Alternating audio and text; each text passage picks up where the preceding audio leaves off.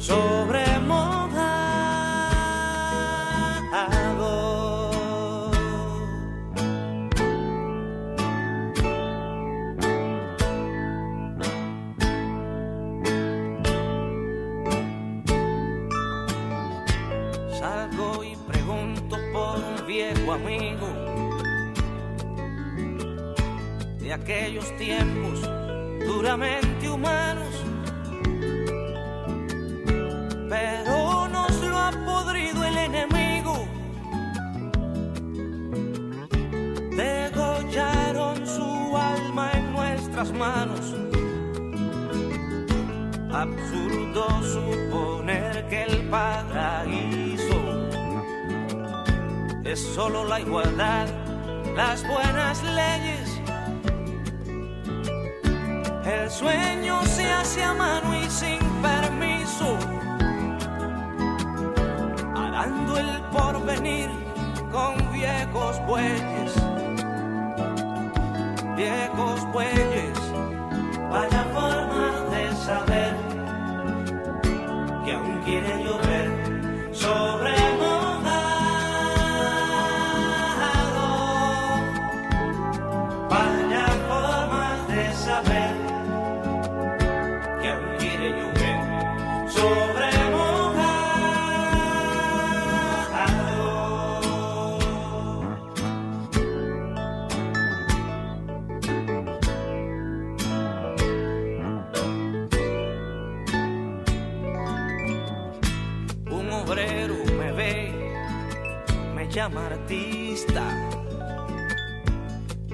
Noblemente me suma su estatura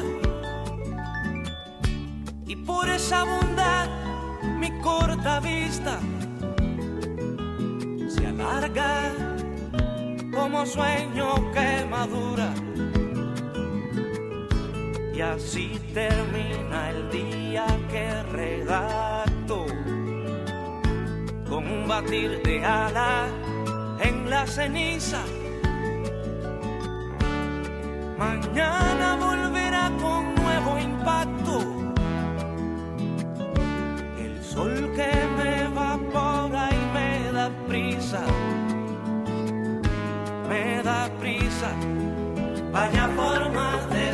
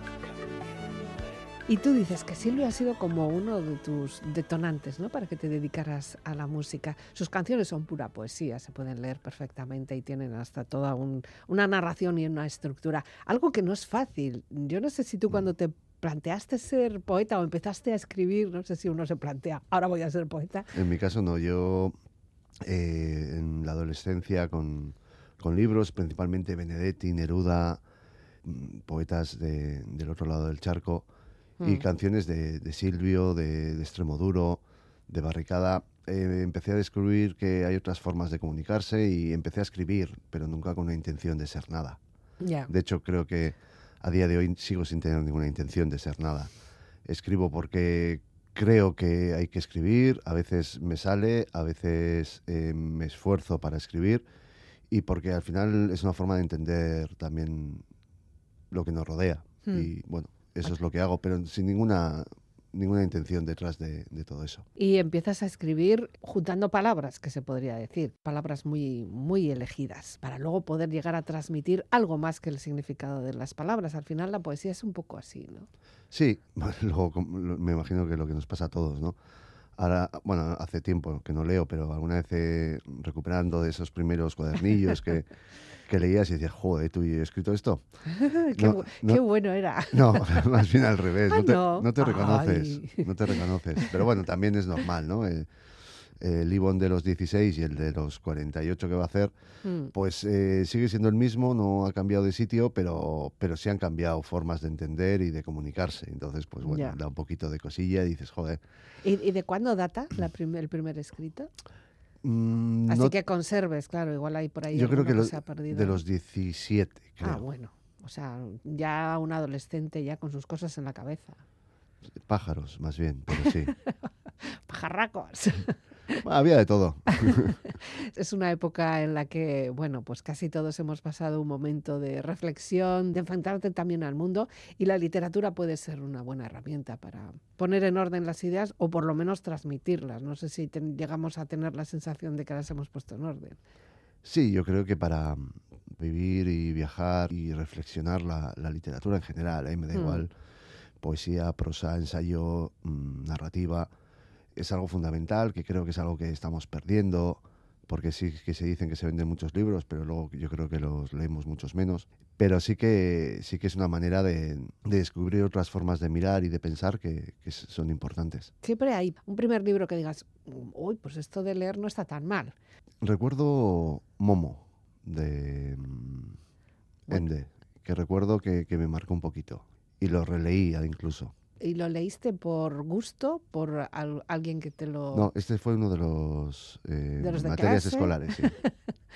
de los pocos que recuerdo que me han mandado leer en, en el colegio, en el instituto y hayan sido libros que luego recuerdes. Pero otros Hmm. muchos, la verdad es que no. Pero todos dejan huella. Al final, o sea, entiendo que si tienen que estar en un en esto curricular, o sea, al final todos, todos nos- Sí. nos acaban completando, ¿no? Por supuesto, pero, Puede que no sea de tu gusto, pero bueno. pero sí que es verdad que yo creo que en eso peca un poco el sistema educativo, que tiramos mucho de ciertos clásicos Mm, que son necesarios. Pero que también habría que, eh, como una manera de acercar también a la, a la gente más joven a la literatura, a cosas más recientes, que también hay cosas y muy buenas, tanto en, en narrativa como incluso en cómic, como, como en poesía. ¿no? Ya. Se, puede, se puede recomendar a Benedetti, que ya he dicho que es uno de los que, que me gusta, pero también puedes recomendar a Ana Pérez Ca- Cañamares, porque sí que hay hoy en día literatura en general, eh, igual yo lo que más conozco es poesía porque es lo Ya. que más leo, pero también hay poetas maravillosas y que, o una Catiparra, por ejemplo, ¿no? Ujú. Y no, seguimos leyendo únicamente a, a Neruda, que, que me sigue gustando, a Benedetti, que me gusta, pero dices, leche, o sea, que a día de hoy se sigue un haciendo cosas más, ¿no? y que eso puede acercar más a la gente, porque mm, la temática muchas veces es, es, eh, similar, Mm, pero también cambia, y sobre todo cambia la forma de enfrentarte a esa temática. Y las expresiones y las palabras y los significados, un poco más actualizados. La poesía, de todas formas, tampoco parece un, un género que sea muy, muy, muy popular. no sé si tú estás de acuerdo con eso, o al final todos hacemos poesía sin llegar a saber que, que lo que nos está gustando es la poesía. Yo creo que tiene mala prensa. Mm, Mm, yo me acuerdo la primera vez que les dije a mis amigos que había escrito un libro de poesía, me miraban raro. O sea, Mm. Coño, pues si este le conocemos y, No era tan raro. y, se ha emborrachado con nosotros, ha jugado a la play, o sea, ¿cómo es esto la poesía de dónde le viene? Porque yo creo que tiene mala prensa igual precisamente por eso, ¿no? Porque nos han hecho leer autores que, que son buenos y, y- y nos pueden gustar, pero a mucha gente les pueden echar un poco para atrás, sobre todo por su temática o por su, o por su ritmo o por su métrica Mm, o por las palabras que utilizan. Entonces, eh, si acercáramos una poesía mucho más real, yo creo que la poesía no iba a ser multitudinaria, como no lo es otra mucha literatura buena. mm. Lo que es multitudinario es lo que está en los medios. Mm, Lo pasa también en cualquier eh, pa- eh, art- eh, en cualquier parte del arte. cualquier disciplina que podamos Eso tener, ¿no? Eh, ¿Quiénes son los cantantes o las cantantes que más venden? Por lo tanto, teóricamente, quienes tienen más éxito. Quienes salen en los medios. Quienes no salen, igual es, es una cantante maravillosa, pero no tiene ese reconocimiento. ¿no? Entonces, eh, yo creo que hay que cambiar un poco y volver a, a acercarnos a la poesía, porque a la mayoría de la gente cuando, cuando se lo, le hablas de poesía, le hablas de tú a tú, le hablas con un lenguaje normal, no te, no te subes al mm, parnaso con las musas, pues a la gente le gusta, Ya. a la gente le gusta. Mayoritaria tampoco iba a ser nunca. Ujú. Bueno, igual tampoco es la pretensión, ¿no? Mm. No tiene por qué serlo. Igual de alguno o alguna puede ser. Yo creo que de la mayoría de, de las poetas y, po- y poetos con los que me relaciono, ninguno de ellos y ellas es, es su intención. Ya. Antes hablábamos y escuchábamos a Silvio Rodríguez, decíamos que sus palabras, sus letras, sobre todo, son mucha poesía. Y sí que es verdad que hay como una generación que nos hemos acercado un poco a la poesía gracias a este tipo de cantautores, este tipo de música que va más allá que el sonido, ¿no? Es eh, transmitir un mensaje que, curiosamente, además, con el paso de los años, volvemos a escuchar esa canción y tiene otro significado. Y dices, ay, va, pues si no me había dado cuenta, o no, o no lo vi, o, o ahora, me, ahora me significa esto, ahora encaja mejor con lo que yo pienso. Eh, es- se amolda, ¿no? Como que se va moldando. Sí, eso es lo bueno que tiene la poesía. eh, y las canciones de Silvio son pura poesía.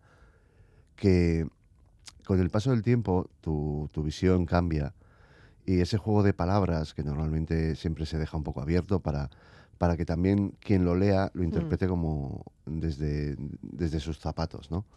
Porque al final todos y todas somos diferentes y, y en ese juego también eh, te ayuda a, a reconocerte de, de distintas formas dependiendo cómo mires. Ya. Y toda esa generación que quizá digan que no le gusta la poesía, sí se sabe de pe a pa las letras de otros grupos, no tiene por qué ser eh, Silvio, otros cantautores, y de repente eh, si lo leyéramos escrito es pura poesía. Sí, yo siempre digo Extremoduro, ¿no? Que Mm, eh, sus canciones son pura poesía. mm, Eh, y mucha de la gente que dice que no le gusta la poesía le encanta Extremoduro. Y dices, bueno. mm. Y, otro- y otros muchos eh, grupos de, de rock, tanto vasco como del Estado, ha- han hecho canciones que son, que son pura poesía. Ya.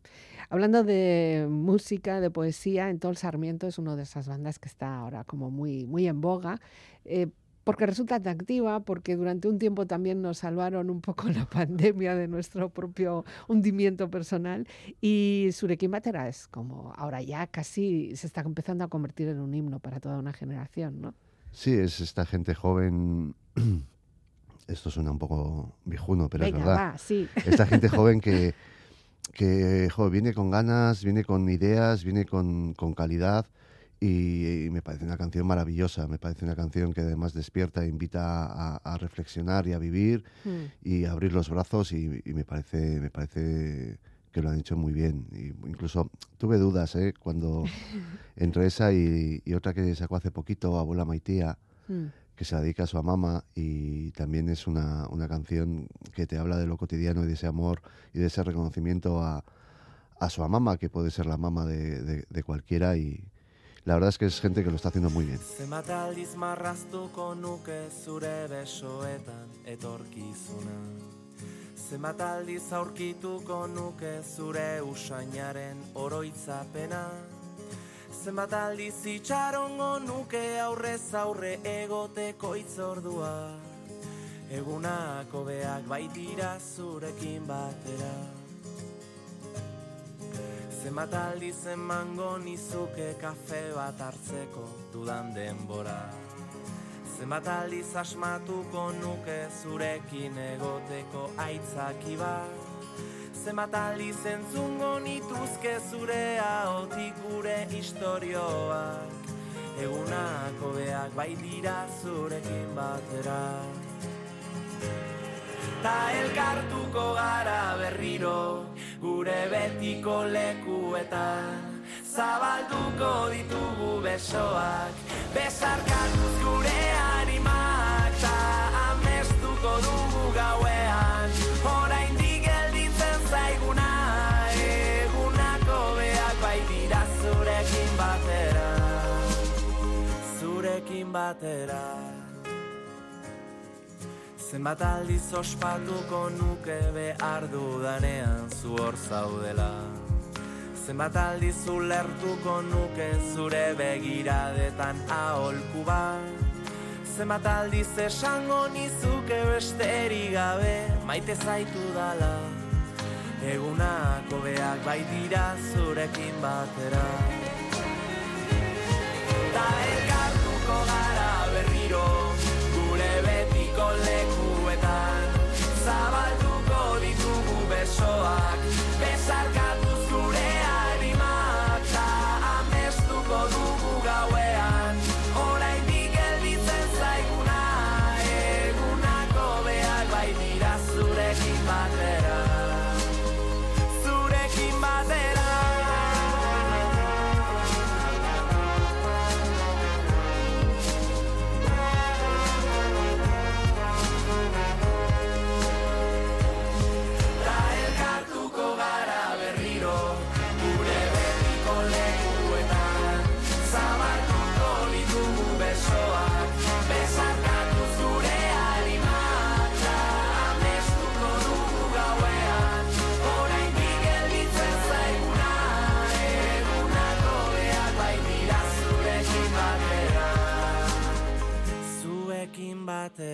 Radio Euskadi, Vivir para ver. ¿Quién nos iba a decir, Ivonne, que, que un chico que nació en Basurto, que estuvo ganándose la vida chapuceando, incluso en negocio familiar, iba a acabar eh, haciéndonos poesía también? Porque efectivamente, de la poesía no se vive, ¿no? No, no, Nah, no, no da para comer. Es una pena. Y lo cierto, eh, has probado casi de todo. Eres un chico, pues mirando aquí un poco tu, tu biografía, has repartido, has eh, estado trabajando en un almacén, has estado de, de- de peón y luego muy metido también en la parte más, más reivindicativa, ¿no? En un sindicato, bueno, al final, pues porque también te formaste en relaciones laborales, ¿no? Sí, yo mm, provengo de clase obrera y, y entonces en mi casa hacía falta trabajar para, para que pudiéramos llegar a fin de mes. Entonces desde, desde los 17 años empecé a trabajar. eh, también cuando, cuando fui a la universidad seguía trabajando y bueno, pues es parte de la vida y yo creo que es eh, algo que también me ayudaba a, a ser como soy. No sé si vino mal, pero a ser Mm. como soy, ¿no? Esas vivencias que he tenido y bueno, pues sí, eh, igual esa conciencia de clase también me ha llevado a, a militar y trabajar a día de hoy donde trabajo, que es, que es en el sindicato Lab, donde, bueno, intentamos, no sé si cambiar el mundo, pero por lo menos eh, que no empeore. Ujú. Estamos muy malitos, estamos mal. Está, está complicada la cosa. Yo además ando en el tema de, de salud laboral, de prevención de Mm. riesgos laborales y, y la verdad es que la cosa está, está bastante fastidiada, se hace muy, muy poquito en prevención y la gente, no solo accidentes, que al final es la parte más visible de ese Ya. iceberg de las pérdidas de salud, ¿no? Pero, ojo, cuántas eh, trastornos musculoesqueléticos, sobre todo en mujeres, cuántos trastornos mentales, eh, realmente la cosa está, está malita. Mm, La salud mental últimamente está saliendo mucho a la palestra. Eh, Ya era hora, ¿no? O sea, Sí. yo creo que, jo, igual es de las pocas cosas buenas que ha tenido esta pandemia, que ha puesto encima de la mesa una realidad que venía de hace años, de una sociedad cada vez más individualizada, donde miramos menos al de al lado y donde mm, vivimos una constante prisa y con una constante necesidad de, de triunfar, que no sé lo que es, pero esa competencia que se nos ha metido también como valor dentro del propio puesto de trabajo, ¿no? La competitividad, la producción y la falta de espacio para uno mismo, una misma o las relaciones, incluso pues hacer una risa, ya está mal visto, ¿no? ¡Bah! Ahí te tiran, ¿no? Sí, entonces, eh, bueno, por lo menos ha puesto encima de la mesa esa necesidad. El problema es que se habla mucho y yo creo que se ponen pocas medidas. O sea, de hecho, ayer oí en, en, en Radio Euskadi una, una noticia eh, con el tema del long COVID o COVID de larga Ah. duración. Y, y a día de hoy siguen sin tener eh, especialistas que les traten. Y con la salud mental pasa lo mismo. Se habla mucho, pero al final no se ponen los recursos suficientes para, para atender a la gente. ¿no? Como mucho, los centros de salud mental están desbordados. Eh, como mucho dan ansiolíticos o otro tipo de... Bueno, lo de los ansiolíticos es tremendo. Eso sí que ha salido mucho también, la cantidad de, de ansiolíticos que se consumen o que se piden o incluso que se venden como mm, de- en un mercado negro. Existe todo un mercado negro de eso. Eso es eh, espe- espeluznante. Sí, hace, hace poco oí una noticia también que decía que el primer eh, medicamento que tomábamos creo que era paracetamol, el segundo omeprazol Mm, y creo que el tercero o el cuarto, no recuerdo bien, era, eran ansiolíticos. Ansiolíticos. Eh, depender tanto de la química tampoco. En un momento en el que casi tenemos de todo. Vamos a decir que estamos en una civilización que, que disponemos de muchas comodidades, pero nuestro cerebro no está, no, nos, acomoda. Igual tenemos demasiadas cosas materiales y, y poco tiempo, por ejemplo. Porque sí, el ansiolítico te sirve para tratar una, una enfermedad, pero para tratarla y dejarla ahí medio dormidita. Ya. Pero no le damos tiempo a la gente para que eh, mm, quite la mochila para no necesitar. Para que ese- procese, ¿no? ¿Qué está es. ocurriendo ahí? Y además mañana hay que trabajar, o si no, al mes siguiente, es que si no, encima, pues gano menos y claro, y tengo que pagar eh, las Un extraescolares. montón de cosas. un montón de cosas. Claro. Bueno, y entonces, además que, bueno, eh, no deja de tener efectos secundarios. No pensemos que esto sea la panacea. no, Evidentemente, no a- es agua. a largo, a largo plazo bueno, las consecuencias cada persona las, las lleva de una manera diferente. Son reivindicaciones que vemos, que están ahí en la calle y que tú también, bueno, pues por tu parte laboral mm, estás ahí como muy comprometido. La literatura, el arte en general, siempre ha servido para denunciar también, ¿verdad? Eh, bueno, poesía ya ni te cuento, ¿no? Yo creo que sí, porque a ver, tiene que haber de todo, ¿eh? Y tiene que haber una poesía o una película o una canción que hable de otros sentimientos. eh, y eso mm, son sentimientos humanos y lógicamente son necesarios. Pero sí que tiene que ayudar a, a cambiar un poquito las cosas eh, para ayudar a pensar. ¿no? Mm. Eh, Rafael Amor, un, un cantautor argentino afincado en Madrid, solía decir que un- una canción o una poesía no, no cambia el mundo, pero Mm. el mundo lo cambian quienes escuchan esa canción o leen esa poesía. Es buena.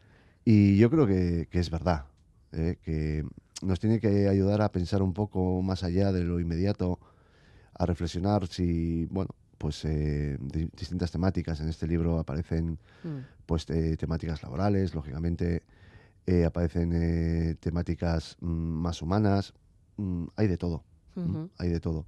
Pero sí que nos invite a, a reflexionar. La poesía no tiene que dar respuestas, pero sí hacer preguntas. Mm, Tenemos esa idea idealizada, nunca mejor dicho, que la poesía es solo romántica y ni mucho menos. No, y la Puede ser una herramienta, cuidado, como muy afilada también. Sí, joder, hay, muchísimos eh, poetas eh, que... mm, Roque Dalton, por ejemplo, un, un gran poeta salvadoreño, eh, servía como, como, como acicate no solo para el gobierno, sino incluso para sus propios compañeros de militancia en el Partido Comunista. O sea, Ya. creo que es, un, es una herramienta que, que invita a ir un poco más allá. De hecho, muchas personas, muchos poetas han perdido la vida por sus propias palabras. ¿no? Bueno, hace, hace poco oíamos ¿no? que el asesinato de Neruda. Claro, fíjate.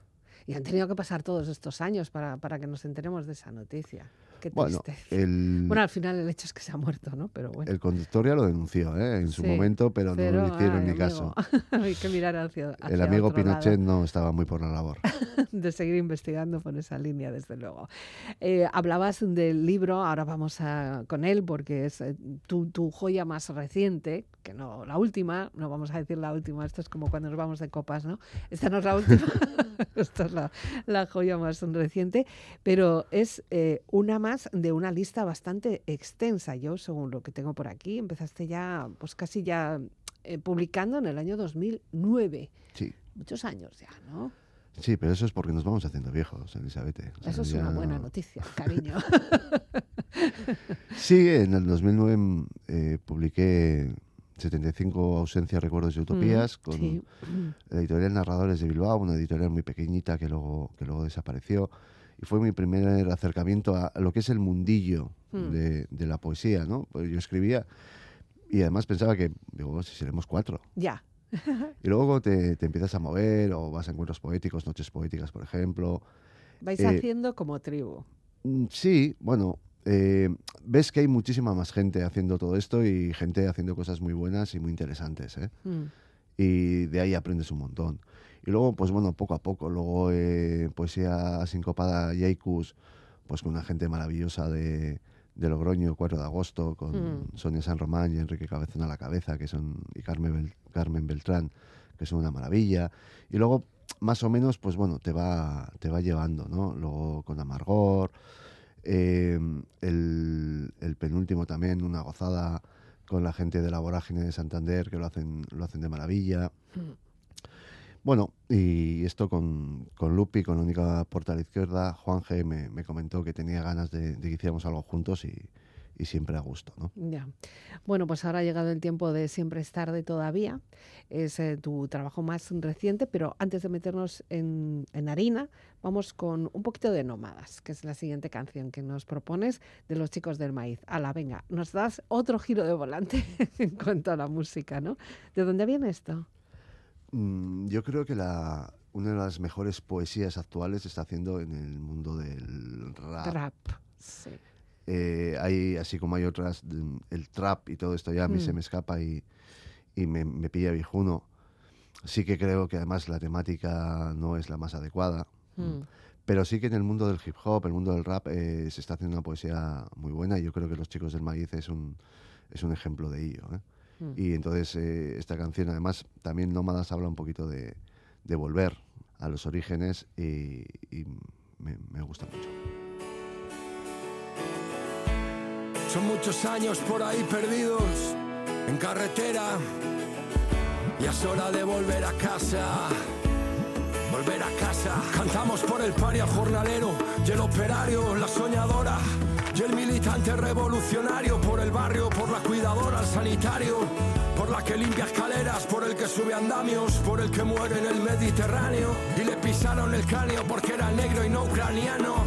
Por Chirves y Bolaño y las filósofas, por la que transitó y fueron todo mofas, por las libres y las golfas, el migrante y el mantero, por la que cambia los pañales a tu abuelo y por dos duros se deja la piel, por el peón de fábrica y la camarera de hotel, el que antepone principios a intereses, por la sindicalista que se cortaría un brazo antes que venderse, los jóvenes de Alsasua, los seis de Zaragoza, por los que lo dieron todo y hoy están en una fosa, por la prosa y las letras peligrosas, por el represaliado y el rapero que come tuyo. Toda esa gente maravillosa que ayer vivía en un armario y hoy celebra el orgullo. Queremos la belleza, no las obras. Por las putas, por las presas, por las locas. Cariño, llévame a casa. Como John Denver, alumbraron el camino Pierre Paolo y Leslie Feinberg. Apostamos fuerte por vivir sin miedo. Esclavas del automatismo nos quisieron. Y hoy honramos nuestros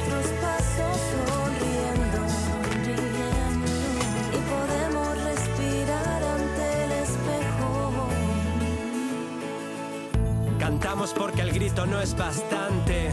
Por la migrante y la militante, por el que pone su cuerpo para frenar desahucios, por los que lanzan piedras en mítines del fascio, por la sonrisa del niño palestino que no regala sus tierras al asesino, por la mujer afgana, por la dignidad cubana, por las que no pierden ganas de construir un mañana, por las huelgas del metal o de Tubacex que demuestran que al luchar se puede vencer, por los barrios en pie que protestan, que no quieren en sus calles más casas de apuestas. Cantamos para sentir el alivio en una sociedad que te empuja al suicidio. Por los derrotados y las que ya no están, los autocuidados y nuestra salud mental. Cantamos para derrotar al miedo y la necesidad, al clero y a la autoridad, a la necedad del antivacunas, al que adora el dedo y se niega a ver la luna. Alcanzaremos la utopía, queremos arcoiris en esta nación sombría, queremos alegrías, no vivir de ilusiones, que vuelva Baltonic y que se exilien los borbones.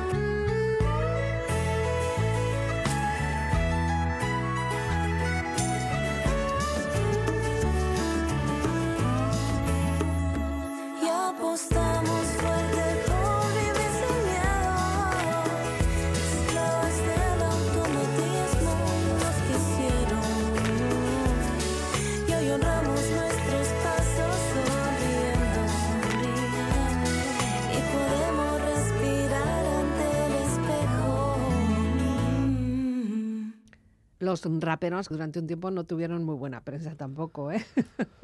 Bueno, yo creo que al final es... eh, Todo lo que rompe, ¿no? sí, bueno, y es una... A veces también es una pose, ¿no? Que nos venía, yo creo, un poco más de Estados Unidos. eh, Esos malos malotes que yo creo que, que también hay gente normal haciendo, haciendo rap y hip Bueno, hop. Y, ya lo hemos visto, lo tenemos unos cuantos.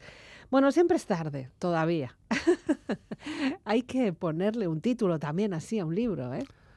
Hay que poner un título. Entonces, a partir de ahí juegas un poco por- con las palabras. Y Mm. esto es, eh, es una vuelta a esas palabras de Machado de eh, hoy es tarde todavía. Mm. Pues bueno, jugar un poquillo, un poquillo con ello. Y además en versión euskera y castellano. Sí, eh, los últimos tres Es libros esfuerzo, ¿eh? son así. Sí. Eh, yo, bueno, soy mi, mi lengua materna es el castellano y el euskera lo aprendí con, con la edad. Y yo siempre digo que yo antes escribía para mi madre y ahora escribo para mi hijo y mi hija.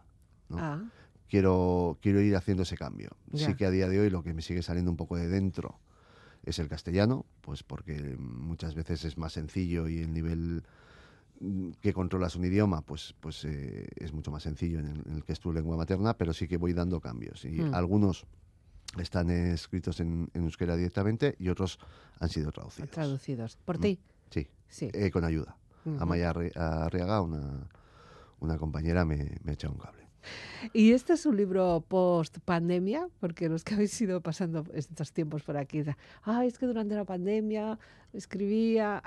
No, hay No. algunas, hay algunas que sí que son eh, pandémicas y hay otras que han sido posteriores. Hmm, Eh, en la pandemia mm, todos hemos hecho cosas y pues lógicamente escribir también, pero, pero no solo, eh, igual los, los, los dos, tres primeros versos, eh, poemas, sí que pueden ser un poco más eh, pandémicos, Pandémicos. pero tampoco quería que fuera un, un libro de, de pandemia. Eh, has tenido incluso una, un prólogo, un libro que hay que presentarlo, ¿no? En sociedad, por lo menos. Tengo dos. Tienes dos, uno en euskera y otro castellano, eso es, claro. y además de distinta, de distinta gente. ¿Y qué tal? Cuando tú propones a alguien, oye, escríbeme un prólogo, eso tiene que ser un papelón, ¿eh? Sobre todo para quien se lo pides. Eh, Pedir es libre, aquello que se dice. Eso ¿no? es. No, yo normalmente mis prólogos mm, lo ha escrito gente Mm, o que aprecio o que admiro, ¿vale? No y mm, Alberto García Teresa, por ejemplo, el que escribe el prólogo en castellano, es Mm. uno de los poetas eh, actuales mm, de Madrid más interesantes. Eh, hace una poesía directa, una poesía con conciencia y un, un tío muy interesante. Entonces se lo pedí a él porque, porque es una de las personas que, que admiro, ¿no? Ya. Y luego a la hora de publicar, ¿cómo está el hecho editorial, el mundo editorial? Una vez que tú ya has hecho tu trabajo y dices, bueno, ahora venga, vamos a ponerlo blanco sobre, perdón, negro sobre blanco, que se dice. Pues el mundo editorial, como el resto del mundo en general, eh, los grandes se lo llevan todo y los pequeños, pues eh, a trabajar mucho y a conseguir poco, ¿no? Eh, yo todas las editoriales, seguramente las grandes eh, no les interesaré, pero tampoco ellas a mí, ¿vale? Eh, yo prefiero editar con editoriales pequeñas, que igual tienen más problemas de distribución algunas de ellas, que hacen un trabajo mucho más alter- artesanal, pero que es mucho más verdad lo que hacen. Mi objetivo no es vender, lógicamente no quiero que la editorial pierda dinero. Claro. ¿no? Pero mi objetivo no es vender, mi objetivo es difundir y bueno, pues invitar a la gente a reflexionar un poquito mm, con, con las palabras que, que a mí se me han ocurrido durante un tiempo, pero que mi, mi objetivo es que la lean y las hagan suyas ¿no? Ya. y las interpreten como quieran. Todas estas campañas de crowdfunding que también eh, últimamente están muy en moda, bueno, porque por algún sitio hay que salir también, ¿no? Eh, ¿Qué te parece? Me parece bien, me parece que eh, las nuevas tecnologías es, mm, son positivas y negativas, como todo, depende del uso. Nada es veneno, todo es veneno, dep- depende de la dosis. Eh, y lógicamente, si permite estas nuevas tecnologías hacer un- unas campañas que antes serían imposibles de esta manera, eh, ya se ha insistido de otra manera. Mm. Se sacaban boletos para vender. Sí. O yo qué sé, recuerdo huelgas eh, en empresas donde había una olla comunitaria y donde la gente bajaba sus cosas. O sea, esa solidaridad eh, ha existido siempre. Lo que pasa es que las nuevas tecnologías nos permiten hacerlo de otra manera. Entonces, pues eh, me parece bien. Ya. Mm, Como todo, pues habrá crowdfunding que me parece perfecto y otro que, que son un poco jetillas, porque hay de todo en este mundo. Lo mismo que había siempre ha habido gente que ha vendido boletos y luego no había comprado Luego la- no había jamón. o no había comprado la lotería. Pues bueno, pues eh, En fin. Son de una temática muy variada. sí, sí, hay, hay, hay de todo. Eh, desde poemas más eh, mm, pandémicos a, po- a poemas de, desde una conciencia de clase, a po- poemas feministas y poemas más de, de, de pensamiento, sentimiento humano. ¿no? Ya. El, el último poema, el titulado 3 de diciembre, ese lo hice el 3 de diciembre eh, aquí al ladito. Eh, Ah, sí. le, le diagnosticaron a, a mi hijo diabetes tipo 1 Vaya. y, y lo hice ahí, mm, cuando bueno, volví al hospital y además justo eh, había un arcoíris que estaba encima de, de Radio Euskadi Qué guay. y, y lo hice ahí. Ah. Eh, entonces, ese no tiene nada de, de- de- de- de conciencia crítica. Mm. Pero bueno, era una manera de, sacar, ¿no? Entonces, eh, yo creo que he intentado hacer un libro que, que toque distin- distintas temáticas, tanto mm, las más personales como, como, como las más sociales, digamos. ¿Nos compartes ese momento? Sí. Cuando hace frío, las malas noticias se deslizan para reconocer el dulzor amargo del miedo, el significado crónico de enfermedad, para perder la inocencia de una infancia adelantada con un llanto, con la genética que juega a ser Dios, que coarta el futuro de más o menos dosis permitida de sufrimiento en una gota de sangre. El día que nos hace lo que somos, nos despierta para saber que es posible desaprender toda una vida de seis años y volver a aprender a respirar con el abrazo del sol y la luna llena, sin prisa, no importa, a pesar de todo, incluso hoy, también ha salido el arco iris. Y ahí estaba. el arco iris. ¿Qué tal está? Bien, Bien. bien, ¿Qué tal estáis? bien, bien. Ah, lo peor lo lleva él con los eh, cuatro o cinco pinchazos diarios. Ya. Y bueno, pues eh, momentos, tiene seis años. Ya. Eh, los viernes solía ser el chucheguna. Claro, pues ya lo del chucheguna, ya, pues hay que cambiar por otro, cambiar. otra. Entonces, pues bueno, yo creo que esto era una enfermedad que seguramente en su día sería bastante invalidante y a día de hoy yo creo que es limitante. Va a haber... Bueno, es aprender a Eso es. en, en otras condiciones, Va, ¿no? va Lo que con, decías va ahí, con un de- sensor, se mide él, Sí. depende de eso, pues luego le pinchas que es una pluma, que es muy sencillo. Si lo llevas más o menos controlado, Mm. Y además, bueno, cuando damos una vuelta por los hospitales comprobamos historias puf, sí. tremendas. Sí, los, los hospitales y los aeropuertos son dos sitios que, que dan mucho, mucho juego. Para bien y para mal, ¿eh? Bueno, el libro está ahí, está, es una realidad, está repleto de palabras, de ideas, de sensaciones, de sentimientos y todos ellos los vas a mostrar por primera vez en público dentro de nada, esta misma semana, Sí, el jueves. el eh, jueves. ¿Qué día- tal estás? ¿Estás ya haciendo calentamiento? Bueno, sí que es verdad que eh, la edad y los libros te ayudan a llevarlo mejor, pero siempre hay, hay un hormigueo. Bueno, tiene que ser así, ¿eh? Eso, Por eso- no, no, eso no eh, nos lo quitamos. no, y el día, el día que lo pierda, dejo de escribir. Claro, normal. Entonces sí, siempre hay un hormigueo. Además, eh, esta vez eh, me va a acompañar gente a la que, a la que quiero mucho.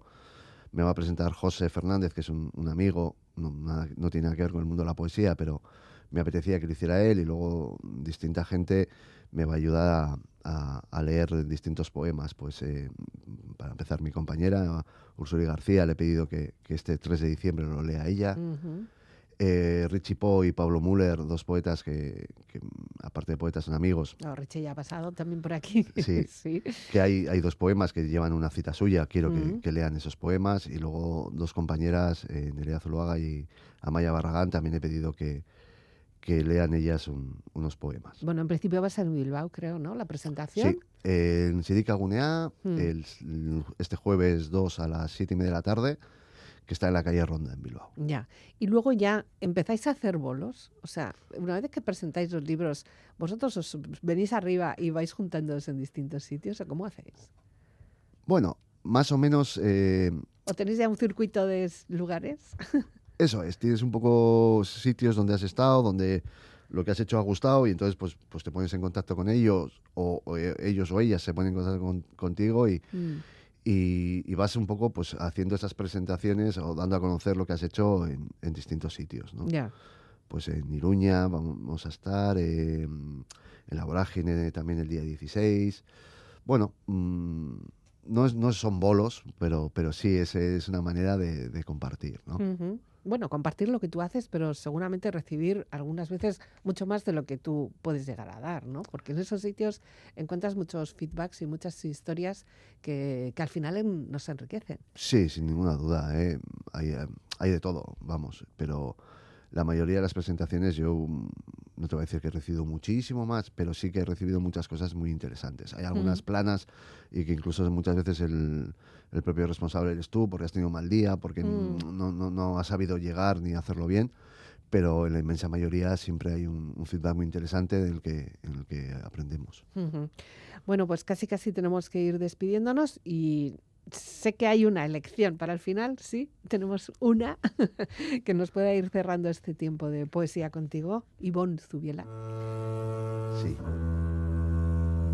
Mano izquierda.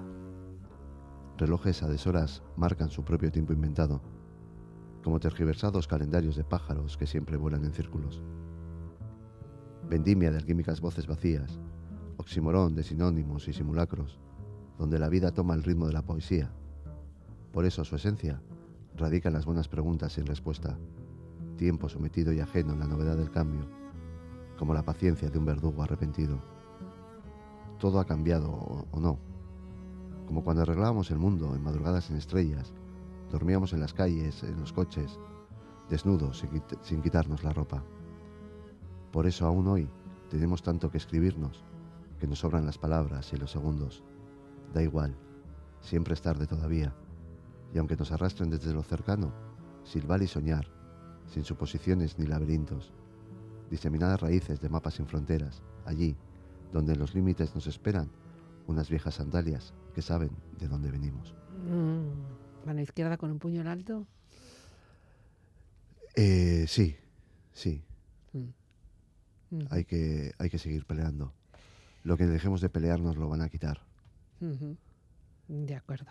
Pues con ese mensaje, con esa artillería y con esas ideas y muchas más que encontraréis en este libro que también, bueno, el título ya nos ha salido en este, en este poema, ¿no? Siempre es tarde todavía.